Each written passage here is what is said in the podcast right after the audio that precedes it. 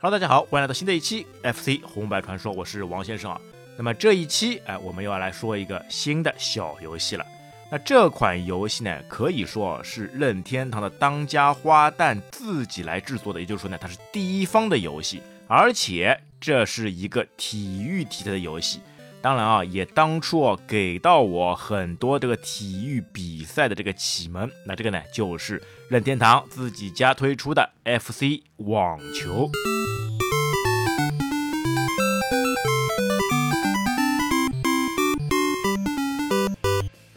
说到这个 FC 网球，要知道任天堂呢是在一九八三年七月十五号在日本本土推出的 FC。然后这款游戏它也算是第一批出场的游戏当中之一的一款，它是在一九八四年的一月十四日，那也就是转过年来首发的第一批次游戏。那这个在当时啊一月份的时候呢，有十四款游戏同时推出，那么这款网球游戏呢也在其中。那而且这款网球游戏像我们刚刚说的，还对我这个网球比赛这个启蒙啊也是非常大的了。因为这个游戏的一个非常大的特点啊，在体育比赛当中啊是非常写实还原的了。哎，这就是任天堂不得不说啊它的一个非常独到的地方。它很多游戏啊都是会按照现实的这个情况一比一来完全真实的还原。那像什么高尔夫游戏也都是类似的啦。那么这一款网球游戏呢？在当时我们小的时候，哎，在网球这个运动项目上面呢，其实并不是很熟悉的啦，因为这个主要是人家英国贵族来玩的游戏了，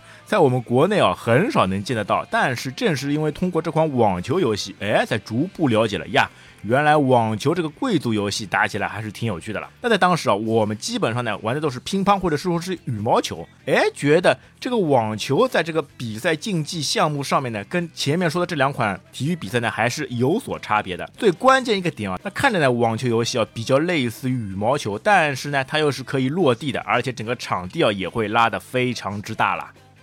那么，而且在之后的1985年美版 NES 上市的时候呢，这款网球游戏同样的也是作为首发捆绑游戏之一来出现在 NES 平台上面的了。哎，我们再重新来看一下这个时间线啊，日版的时候呢是一九八四年的一月十四号，然后在两年之后推出了磁碟机版本，是在一九八六年的二月二十一号。然后美版的上市时间呢是一九八五年的十月十八号，那么最晚的欧版是一九八六年的九月一号。那么作为任天堂自己家的第一方的本土网球游戏呢，虽然说啊在当时这个 FC 机能非常有限的情况下面，却创造出了无限的创意。虽然说啊是单场景的游戏，哎就是整个一个画面，它也没有什么卷轴之类的，那但是它的体育比赛的还原度啊确实是非常之高啊。你包括像那些击球的这个方式。哎，还有这个比赛的规则，包括你网球比赛中各种这种 S 球，或者说是五局三胜制的这个比赛制度，而且啊，特别是在这个局点或者说是这个赛点，哎，打平以后会出现这个抢七的这一些场景，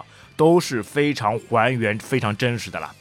而且游戏当中这个角色做出的各种动作也都是非常流畅跟自然了。特别是啊，这个球员啊可以满场飞奔的这个跑动动作，哎，跑起来以后，两只小脚在底下面不噜不噜不噜，哎呀，摆动的频率是非常之快。而且他做出的这些击球动作，那什么大力正手、双手反手、哎高扣球，那么包括在往前的拉扯，我感觉啊做的是比正式比赛啊还要再牛逼了。那么长大以后呢？王先生呢，也确实是在生活中有打过网球，哎，而且也比较热爱喜欢的。那所以现在再回过头去来看啊，越发能发现啊，这款游戏所带来的这个真实的打击爽快感啊，是非常厉害的。因为打过网球的人就会知道了，就看你是怎么样个打法，哎，休闲打法还是竞技打法。你休闲打法的话呢，如果你手上这个拍子能把球控制的非常好的话呢，你基本上来说呢，不用什么跑动的。那就可以和你的对手或者是陪练一来一回，哎，把球全部都击打在对的地方。但是呢，像王先生刚开始打的时候呢，这个手上这个拍子这个控球啊是控制不好的，球的落点呢你完全是没有办法来掌握的，等于是一拍拍出去以后呢，哎，球到哪里就是哪里。那所以那个时候打起来啊，就感觉这个跑动哦是比篮球还要累啊。你篮球好在就是在一个场地当中，你还可以有你的队友配合，但是在网球场上，他不拉当就只有你一个人啊！而且万一你这个回球过去，对方突然来一个大斜线的击杀，你这个妥妥的要飞奔过去再把球给捞回来，是非常不容易的了。那么好在呢，那个时候呢还比较年轻，哎，这个跑起来呢还没关系。那所以呢，训练了一段时间以后呢，我自认为啊，这个网球呢打的呢还挺不错。那么而且后来呢，因为工作关系，那个时候还在酒店里面的嘛，哎，正好上海大师杯赛正好我由我们那个酒店呢来承办。哎呦，那个时候好多大师杯的球员啊，通通都会住到我们酒店里面来的了。那么，而且在上海的其中网球场上呢，我们也出去呢做那个外卖。那做那个外卖的意思呢，就是说呢，去提供一些餐饮服务。哎，那个时候如果去过的，大家一定记得，哎，那最喜欢其中网球场的什么？那肯定就是在场馆里面的这个热狗了。哎呦，那个热狗啊，真的是一狗难求啊！因为这个东西，如果你是没有包饭的话，你吃任何东西都是非常贵的了。那么好在，在这个路边小推车上面卖的这个热狗，哎，这个性价比还算稍微是可以的了。所以那时候很多人排着长队啊，都是去买这个热狗啊，这个印象还是令人非常深刻的了。那么看到这些大牌球员的精彩的网球比赛呢，有的时候就会手里痒痒，哎，就会不自觉的。在下班以后，在休息天，哎，约上好友，大家一起出去打打这个网球，来把看比赛当时的这种冲劲，哎，重新在现实当中，在自己手上也重新去找回来了。那么，而且在当时还收集了大量球员的这个签名了。像那个纳达尔、德约科维奇、罗迪克，哎呀，这些球员都是有这个签名的，但是现在啊，已经不知道放在哪里了，这也是比较可惜的事了。哎，那么同样的，有的时候呢，想去打网球了，但是天气正好不凑巧，天公不作美，刮风下雨了，出不去。那那个时候呢，就会跟好友在电子游戏上面来打打这个网球比赛。虽然说啊，后面玩的这些网球比赛会更加真实，屏幕画面会更加好，但是不管怎么说啊，在 FC 游戏机上的这个网球比赛啊，那毕竟是启蒙嘛，会带给我们，那会带给我们更大的一些冲击，以及类似于一个教练一样，在当时啊，给到我们很大对于比赛规则、对于比赛方式的启蒙这样一个方式了。哎，因为那个时候呢，本人也比较喜欢那个在底线跟人家拉锯的那个纳达尔，所以在游戏上面呢，也一直喜欢通过飞快的奔跑，然后跑到正手位去大力的在底线那进行拉锯，还是蛮有趣的了。而我的那个小伙伴呢，他呢则比较喜欢张德培，那就可以看到他在满场上面飞奔啊，那不管是不是能够接到球，不管那个球的落点是不是他那边管辖的地方，他不管，全部都会跑过来。哎呀！那也确实是啊，你这个体育比赛嘛，就是要不断的拼搏，哎，每个球都不能放弃。那有的时候虽然说是双打比赛，但是一样，哎，每个球还是要据理力争的啦。哎，是的，这款游戏呢，一样还可以双打比赛。因为在选择标题上面呢，有一 P 跟二 P，哎，那你一 P 的球员呢就是蓝色黑裤的，而二 P 的球员呢就是白衣棕裤。而且如果是双打比赛当中呢，你和你的队友，你们是在一个队里面的，并不是对方的竞技，而完全是考验你们的合作方式啊。那主要就是看你们的配合嘛。但是在这个配合上面，哎，就会有的时候呢就产生问题了。如果两个人配合的好，那个站位呢一前一后或者一左一右，哎，一个在往前截杀，一个在底线附近抽拉，这个游戏打起来还是非常不错的。但如果说打着打着配合的不好，哎，那就可能把一打游戏演变为线下真实去打人了。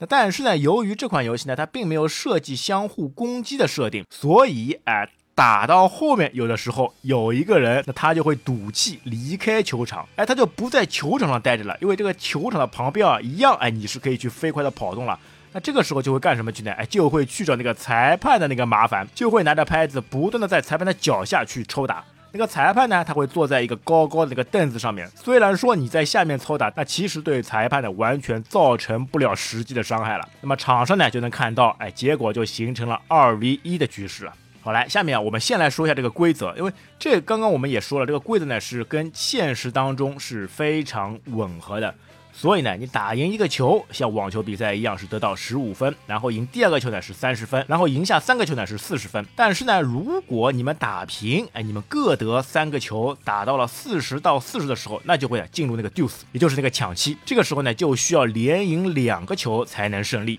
如果你只赢了一个球，那只会拿到局点或者说是赛点。那所以啊，在现实当中也就能看到，往往非常激烈的比赛啊，就会反复的在最后一个球上哎徘徊个七八次。一会儿你拿到赛点了，一会儿他又把赛点给扳回来了。哎呀，这个精彩程度啊也是非常让人热血喷张的了。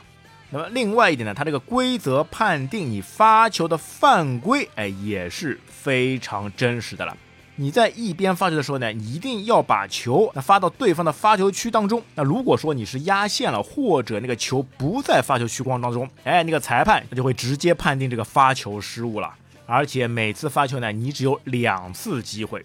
所以如果不熟悉的，哎，刚刚打的时候呢，会在这个上面呢吃过很多瘪的了。那另外一个规则呢，就是底线跟边线的出局。那同样的，如果你犯规了，那裁判又会来找你的麻烦了。那么另外呢，整个游戏啊有一个非常大的一个特色，那因为它的视角啊看起来呢是采用了那个纵向视角，那但是呢这个视角啊并不是像坦克大战那样水平或者说是垂直的，而是什么呢？而是这个远处小近处大的这个效果，那感觉看起来就真的是像在电视机前啊看网球比赛一样的效果了。而且呢，在这个击球过程当中啊，这个球的大小呢也会随着距离屏幕远近的不同而不断变化。那也就是说呢，这个球离你近的时候呢，它的体积就会变大；而然后离你远的时候呢，这个球啊就会变小。特别是这一点啊，在发球过程当中，把球抛起来呢，就会显得越发的明显。哎，当你把球抛起来以后，这个球呢就会由小变大，然后落下去的时候呢又会由大变小，再配合上这个音效，哎呀，感觉啊真的是你真真实实在发球的了。而且在现实当中啊，这个抛起发球这一个技巧啊也是比较难掌握的了。很多初学者往往呢就不会这一招，那就只能原地把球抛起来。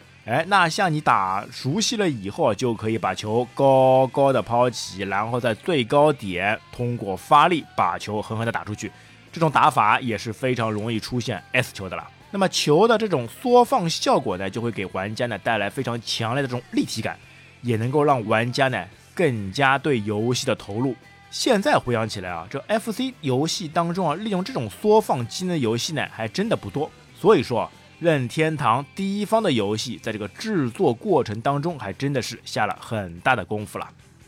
好了。那除了这个规则跟网球一模一样之外，那么整个场地呢也看起来非常的真实，球场上面的划线呢也都是非常还原的。那毕竟啊，你这个出界、出线什么的都是需要这个由划线来判定的了。那么而且最大的好玩的地方，哎，是在这部游戏当中，任天堂还请来了他们的当家花旦来客串，嘿，那就是我们的裁判这个马里奥大叔。哎，这个裁判哦，就是大名鼎鼎的马里奥了。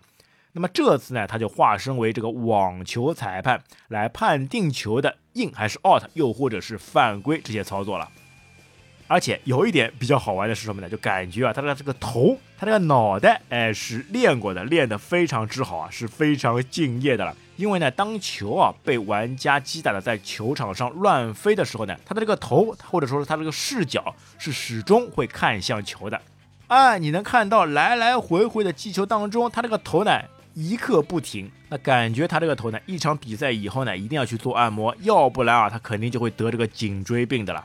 特别啊是在这个高级别当中，哎，比如说这个五级当中，两个人都上网来截杀来拼杀的时候，哎呦。你就能看到我们在球场上在往前，哎，相互拼杀，相互非常快速的这个击球，有点像羽毛球的这个感觉。然后这个裁判马里奥的这个头就会变得非常快速的来回来转动啊！哎呀，这样一个小细节啊，也能看得出来啊，是制作人员他们非常用心的地方了。那么当然啊，网球裁判呢，也是我们这位马里奥大叔啊众多工作中的一项了。那么从最早的这个木匠到后来的水管工。又到了这个网球裁判，哎，而且包括呢，他在那个 Virtual Boy，也就是横井军平最后一款设计的虚拟现实的游戏机里面的 Virtual Boy 里面，马里奥呢还亲自上阵，成为了这个网球运动员。那同样的呢，也包括哎，他打那个高尔夫也是非常出名的啦。就感觉啊，各种各样的职业里面呢，都会有他的身影了。好了，既然有了马里奥大叔这个裁判的这样一个插曲，那在游戏当中。有的时候，我们玩家最多的，哎，应该就是在接球的这个空隙期间，哎，冲过去拿拍子去打这个裁判了吧？那在双打当中，我们刚刚说过，哎，一个人就会冲过去打裁判。那其实就算在单打的过程当中，我们也会有事儿没事儿。那在球得分或者是失误期间，快速冲过去打这个裁判，我让你这个裁判瞎判，我让你这个裁判做得高，我就把你给打下来，不要再瞎判八判了。哎呀，这一个场景也是非常有趣的了。那虽然说啊打了呢是根本没有，但是那个时候呢就有听信了哪个小伙伴的谣言，他说你就一直去打，一直去打，在打的次数多了以后呢，就会把裁判这个马里奥给打下来。那个时候呢就会触发一个特定的彩蛋。听了这个谣言以后啊，我们就不断的去尝试，不断的去挥舞棍棒，结果这些都是骗人的了。哎，但是不管怎么说，哎，我们忍不住上去抽他几拍，这样一个动作，这样一个行为啊。对于我们自己来说啊，不管是赢球也好，或者说是输球也好，特别是输球啊，冲过去打他两下还是非常解气的啦。那而且还有的时候呢，我们会故意哎把对方击过来的这个球啊，朝裁判的身上，或者说是朝裁判的头上，把他去打过去，哎，试图用球啊把这个裁判给打下来。但其实这也一样，哎，根本就没有用了。那么裁判呢，就算判到球以后呢，他就像一个空气一样，是完全没有判定的了。好，来，再接下来，我们来聊聊这款游戏这个难度。这款游戏的难度呢，总共有五个级别。那比赛的流程呢，基本上呢就是五局三胜制。那么在这个难度上面呢，这个数字越大，这个敌人或者说是这个电脑这个 com 的 AI 呢也就越高。那想当年啊，我基本呢只能在三级这里打打，哎，要是四级或者五级啊，就基本上来说就打不过电脑了。那么在设定上面呢，一级呢是最菜鸟，那么电脑的移动速度的跟反应速度呢都会非常之慢，而且呢你也可以非常容易呢就发出这个 S 球直接得分。那最容易发出 S 球的方式呢，在离初始发球位置往左或者往右走几步的地方，然后呢再控制好这个发球，基本上来说啊是有办法次次都打出 S 球的了。那么另外一种最容易得分的方式呢，就是发球以后呢快速上网进行拦截。直接球打过去以后，对方回过来，你冲到网前一个扣杀，直接就可以得分。这个时候呢，就算对方是把球吊高，哎，吊高球，你只要稍微离网前后退一两步的地方，也是可以非常容易去扣杀的了。哎，那这个呢，也是网球游戏的这个操作方式。那 A 键呢是平球，B 键呢就是吊高球。可惜网球游戏里面只有两个按键可供玩家控制，那就没有像真实比赛当中削球这样一个操作了。那但是通过这两个键的相互配合，啊，其实啊，基本上来说啊，都是这样一个套路。哎，发球以后迅速上网，或者说是接发球以后迅速上网，然后去完成这个扣杀了。B 键吊高球啊，基本啊，除非特定情况下面，基本上就不用，哎，就用一个键，就用一个 A 键来完成战斗了。那么往前截杀这个操作呢，就很像打乒乓球的那个邓亚萍一样，哎，在前三板就可以结束战斗了。好，那么到了二级以后呢，那电脑也开始会做往前拦截了。那么到三级呢，就会电脑显示呢就比较全面，有的时候呢就可以来来回回的打上好几个回合。而如果到了五级以后的电脑，哎，这个时候随便打打就不行了。包括你的接发球直接上网拦截也不行了，因为电脑同样的也会冲到网前。那就像刚刚说的，你就可以看到你跟你的对手在网前开始打羽毛球一样的相互拼球了。而且拼球的过程当中啊，你的这个反应啊，往往就会没有电脑那么快。哎，在无数次这个拼杀过程当中，有一次突然没有反应过来，就会让电脑来得分了。那么要怎么打五级的电脑呢？这个时候呢，就会使用一些战略战术了。就要通过你的走位了，哎，你在上网以后呢，那一边击着球，同时呢还要时刻关注呢对方的位置，然后呢在无数次的这个移动走位当中，无数次这个击球过程当中啊，要把对方哎引入一个死角，然后再来完成一个斜线的大扣杀。什么意思呢？你不能直接跟对方硬碰硬的正面来攻击。你要通过不断的细微的方向位置的调整，那首先呢，你要想办法把这个球呢打到对方的一边，比如说是左边，哎，你就可以通过不断的用正手位一次又一次把对方越来越逼向左边，然后等对方回过你的球以后，你突然之间转变方向，转变身位，用一个反手直接把球打一个大斜线。这样，哎，对方就完全来不及去解救那个球了。哎，这一点在真实比赛当中也是往往有球员会非常好的去发挥的了。那所以在五级电脑面前，你就要完全通过这样一个方式来想办法得分了。那毕竟啊，电脑的反应速度不是吃素的了，它的反应速度还是会比你要快的了。那如果不用这个方式，你们不断的拼球以后呢，最终体力下降、注意力下降的肯定就是你了。那电脑它是不存在什么注意力不注意力的问题了。那再具体一点说呢，就是你千万不要一直站在中间，要通过不断的左右调整位置来战胜电脑了。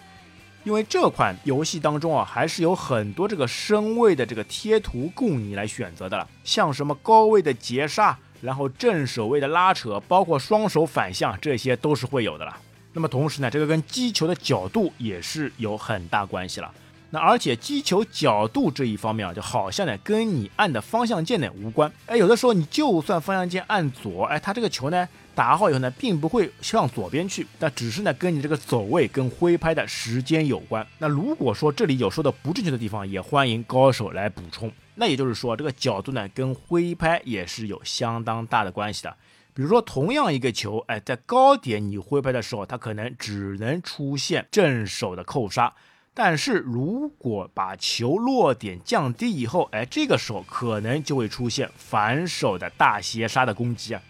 那所以打这款游戏呢，也是可以细致入微的去研究一下如何来发出不同的大斜线的扣杀技巧了。那么，并且呢，这款游戏呢，对于网球跟球拍的接触判定上面，哎，也与现在的一大票难度比较低的网球游戏不同。像现在大多数网球呢，为了让玩家容易上手，所以这个说呢，这个判定啊还是相当松的。但是在这个 FC 的网球里面啊，那拍子没打中，那就是没打中。哎，基本上来说，如果你一拍抡空的话呢，你最多只有一次机会在下一个点当中去把这一个球给补中。但是如果第二落点也没打中的话，那基本的这个球呢就会失误了。而且呢，整个游戏呢节奏还是挺快的，那人物移动速度呢也高，整体而言呢还是具有相当的挑战性的了。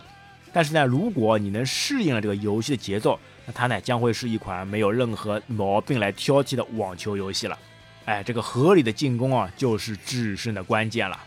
那么像一般我打网球游戏呢，都喜欢像纳达尔一样，通过高速移动，然后在球的最后的落点处。来一个丙大力，来一个正手位的大力攻击，但是在 FC 网球游戏上面这一招，哎，就不是很好使了。你不要在底线跟对方来拉扯，你完全吃不到什么好果子。最好的方式就是立马上网进行拦截，然后通过走位找到一个对方无法企及的落点，扣杀过去了。而且总体来说，往前截杀的最重要的因素就是通过反手。因为你能发现，在游戏当中啊，这个往前截杀的反手呢，出单手反手，哎，如果在底线的时候呢，他只会双手反手来击拍了。那另外呢，还有一个比较搞笑的地方，哎，在游戏当中也会体现出来。毕竟游戏嘛，还是比较适合小孩子来玩的，它里面的一些搞笑元素啊也是一定要存在的了。呃，如果说你发球的时候呢，放着完全不动的话呢，就能看到它自动会把球给抛向空中，然后看到这个球由小变大，由大变小，慢慢的呢出现在空中。但这个时候呢，有的时候呢，因为球抛起来以后，球是不会跟着人一起走的啦。这个时候，哎，你就能看到人走开了，球落地了，然后马里奥大叔的裁判又会介入来判定你失败的了。哎，那不就是直接发球失误了吗？那同样的发球当中呢，也存在这样的一个问题。有的时候呢，我们把球抛起来了，但是一拍没有拍到，哎呀，正好这个球呢离开了我们能击打到的最高点，那结果这个球又重新落回来。这个时候看你运气好不好的了。有的时候你运气比较好，你一拍挥好以后，你正好这个人呢复位，这个球呢正好下来，那落下来以后呢，你正好又可以把球再接住，哎呀，这样就没有任何的失误。你就可以再重新把球抛起来，然后再击打。但如果说运气不好，当球落回来的时候呢，你这个时候呢正好又有挥拍动作，他就会判定你完全接不到球，哎，直接这个球撞到你身上或者撞到这个地上，又会判定你失误的了。那么同样的，有的时候呢，第一拍没有打到，心急火燎的再连续的第二拍打出去，哎呀。第一拍的时候球是高于你的球拍，然后第二次再挥拍的时候呢，这个时候呢球又小于你的球拍了，还是在两者挥拍的间隙当中，这个球又一次落地，又一次判定你为负了。哎，那么另外呢，这个发球刁钻不刁钻，哎，跟这个抛球以后球的落点呢也有关。这个时候也要注意了。如果说这个球抛的比较高，哎，你能打得中，但是呢，这个球呢往往就会出界。但是说这个球的落点比较低的时候，你再去击的时候呢，又会因为没有过网而判定 force 了。哎，那个时候有研究过的，最好的一个方法呢，就是使用连发键的 A。那不管怎么样，你只要一直按住 A，那确保呢就肯定能够一发成功了。哎，那么说到这个网球游戏啊，另外呢还有一个彩蛋，哎，那就是谣传当中的魂斗罗水下八关，跟这个网球游戏呢也是会有一些关系的。那么原本呢，据说。你如何去打出这个水下八关呢？你就要需要用到这个换卡大法。那么它的方式呢，就是你先插入魂斗罗的卡带，然后在运行当中突然之间把卡带给拔掉。然后在通电情况下面再插入 FC 网球这款游戏，那然后呢，故意让这个电脑让这个 FC 的 CPU 内存溢出，然后卡一个 bug 进入一个花屏状态，再把魂斗罗游戏卡带重新插回来以后，哎，通过这样一个匪夷所思的换卡大法，哎，移形换位大法。那从而可以调出让玩家们心心念念的水下魂斗罗八关了。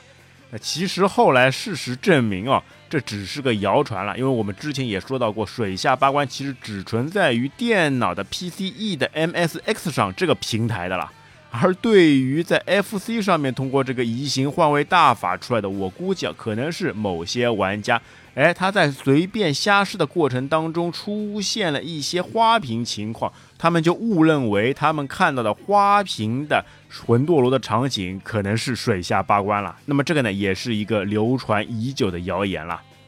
而且呢，这一款 FC 上的网球游戏呢，也移植到其他的很多平台上面。那么除了 FC 上面的呢，其他呢还在那个 Game Boy 上面呢，会有一些印象。虽然说画面变成黑白的，速度呢变感觉变得慢一点，但是呢，它这个打球击杀的手感呢，那还是都一样的啦。哎，好了，这样一款作为我们网球启蒙的任天堂第一方的游戏啊，那感觉上啊，真实还是第一要素了。那它就可以让你在玩游戏的同时，去真实的体验到体育竞技比赛当中的优点，而且在没有办法真实的到户外去活动的时候，那你一样可以在家里面开开心心、轻轻松松的与你的伙伴、与你的家人共同来玩上一款游戏，模拟一场体育比赛了。这也是任天堂那后面的一种理念。那游戏呢，不再单单是游戏，也有可能成为一种锻炼身体的方式。哈。那之后的 Switch 或者是 Wii 这一些游戏平台上面，你就真实的可以拿着那个手柄，或者是拿着 Switch 的健身环来真实的模拟挥拍动作，打出一场一场精彩纷呈的网球，或者说是羽毛球，或者是其他体育比赛了。